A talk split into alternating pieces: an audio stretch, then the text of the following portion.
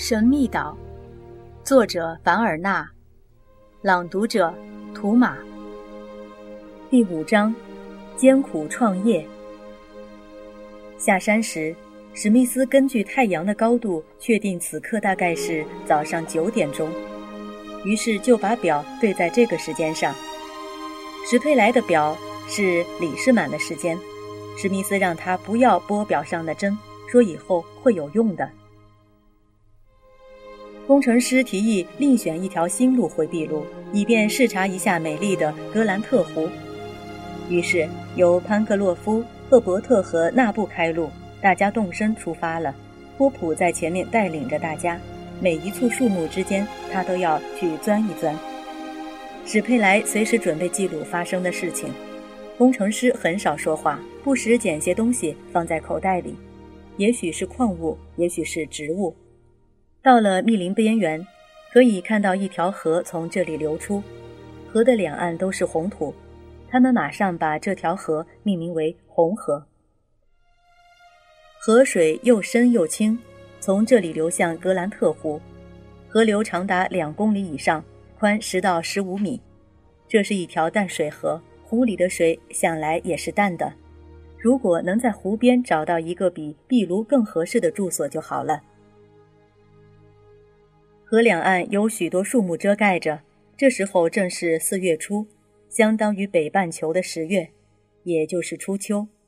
树木的枝叶还很茂盛，五颜六色的飞鸟群集林间，袋鼠和其他动物在丛林里跑来跑去。托普钻到灌木丛里，找到了一窝比兔子稍微大一些的小动物。赫伯特认出它们是刺鼠的一种，叫做马拉。不久。探险家们来到格兰特湖的西岸，湖的周长大约有十几公里，湖边生长着各种树木，湖畔栖息着许多水禽，湖水颜色很深，但很清澈，可以看到水底下有不少游鱼，水面上常常泛起水泡，无数的涟漪一圈圈地荡漾开来。这个湖真美，史佩莱说：“我们最好就住在湖滨一带。”我们会的，史密斯说。工程师认为湖水必然会形成瀑布流向大海。这条瀑布的力量也许可以利用，但他们沿着格兰特湖走了好久都没有发现这个瀑布。已经四点半了，移民们折回原路，沿着慈悲河的左岸回到了壁炉。晚饭后，史密斯从口袋里掏出几小块不同的矿石来说。朋友们，这是铁矿石，这是黄铁矿石，这是陶土，这是石灰石，这是煤。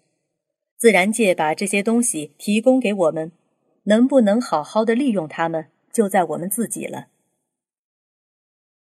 第二天早上，他们就开始工作了。他们连最基本的工具都没有，甚至没有充足的时间，因为他们必须尽快为自己制造生活的必需品。他们什么都得从第一步做起，钢和铁还在矿石状态中，陶器在陶土状态中，布匹和衣服在纺织原料的状态中。当然，史密斯再也找不到比这些伙伴们更聪明、更热情的助手了。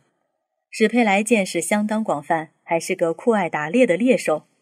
赫伯特已经具备了相当丰富的自然科学知识。那不聪明、机智、健壮，还懂得一些打铁的常识。潘格洛夫在造船所里当过木匠，在船上当过助理裁缝，假期中还当过园丁、栽培匠等等。他和所有的水手一样，样样都拿得起来。能把这五个人凑在一起，的确是难得的。他们首先要制造一些器具，在这个过程中需要大量热能，因此。必须做一只炉子，而要做炉子，就得先做砖头。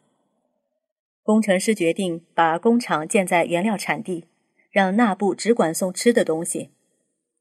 记者说：“没有打猎的武器，吃的东西就没法得到，怎么办呢？”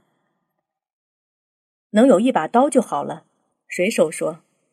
“是啊，有了刀就可以做一副弓箭，就可以打到野味了。”那布说：“一把刀，一把快刀。工程师自言自语地说：“他看见托普正在岸边跑来跑去，突然有了主意。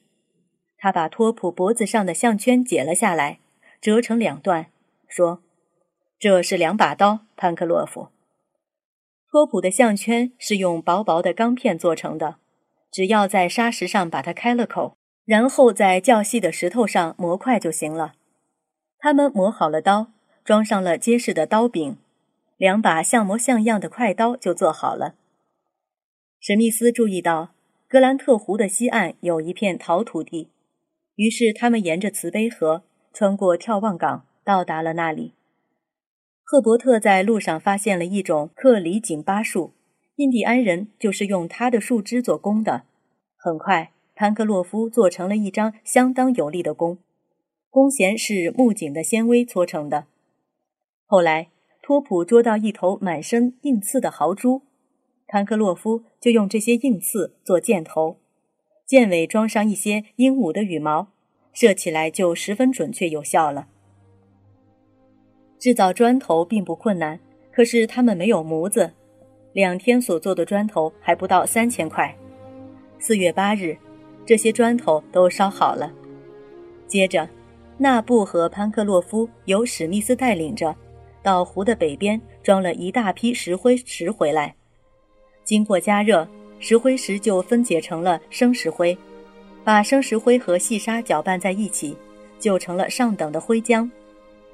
有了砖头和灰浆，他们立刻开始砌窑，焙烧陶器。五天以后，窑里就烧起了煤，第一缕烟从六米多高的烟囱里升了起来。移民们制造出了一只陶土罐。一些饭碗、茶杯和盛水的大壶等等，潘克洛夫还用这种陶土做了几只大烟斗。别的东西可以找到，烟草也一定能找到。潘克洛夫信心十足地说。四月十五日晚上临睡前，史密斯和伙伴们到海滩上去散步，夜色非常清朗，南十字座在天空中显得非常清晰。史密斯决定。第二天就测量林肯岛的纬度。第二天，经过一番计算，史密斯得出结论：这个海岛离泰蒂岛和帕摩图群岛至少有一千九百公里，离新西兰两千八百多公里，和美国的西海岸相距七千公里以上。史密斯没有地图，但他对太平洋南部的地理状况非常熟悉。他回忆了一下。想不起有什么岛屿靠近林肯岛。